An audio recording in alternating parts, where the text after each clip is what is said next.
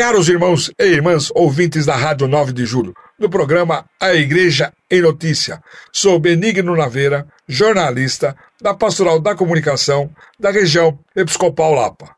Venho trazer informações dos fatos que aconteceram e que irão acontecer na região nessa semana. E o movimento Lapa Pacto pela Vida e pelo Brasil. Na noite de quinta-feira, dia 9, às 20 horas, por iniciativa da Pastoral Fé e Política da região Episcopal Lapa, Carmen Cecília de Souza Amaral Acassi, mediou a live que iniciou o processo de realizar no território da Lapa o pacto interreligioso e com outras entidades da sociedade civil, visando melhorar envolver as forças locais, a serviço dos que, na luta pela sobrevivência, mais sofrem as consequências da pandemia e da crise econômica. Inspiram essa ação o Pacto pela Vida e pelo Brasil, assinado pela Conferência Nacional dos Bispos do Brasil, Comissão Arnes, Ordem dos Advogados do Brasil, Sociedade Brasileira para o Progresso da Ciência, Associação Brasileira de Imprensa, Academia Brasileira de Ciências e o fortalecer do trabalho de atenção aos vulneráveis presente na recente convocação do Papa Francisco. Faço votos de que o Dia Mundial dos Pobres,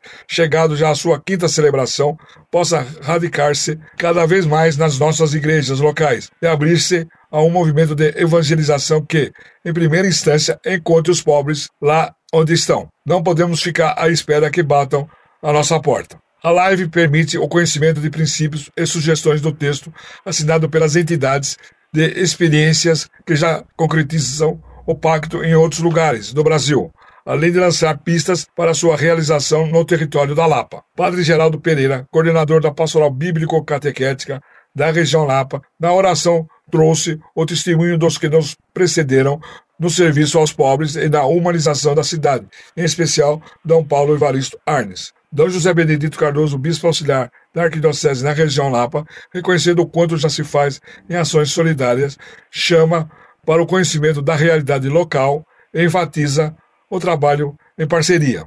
Dr. Rogério Barros, presidente da OB Lapa, coloca a entidade à disposição para o trabalho, reforçando a defesa da democracia neste momento em que o país precisa de paz e não de armas. Professor Luiz Antônio Amaral, coordenador da Pastoral da Educação do Regional Sul 1 da CNBB, ao comentar o texto do pacto, lembra que, na sua realização, temos como companheiro Jesus crucificado. Eu vim para que todos tenham vida, e vida em plenitude. Jô 10, 10. A assistente social Sônia Oliveira, presidente do Conselho Nacional de Leigos do Brasil, traz a transformação do texto do Pacto em ações, em movimento com estratégias e objetivos definidos, posicionando-se por vacina, fortalecimento do SUS, auxílio emergencial, investigação dos crimes contra a vida e recursos para o combate à fome e geração de empregos. A jornalista Tatiana Vieira, da coordenação da Pastoral Fé e Política, narra ações que já estão sendo realizadas para trazer o pacto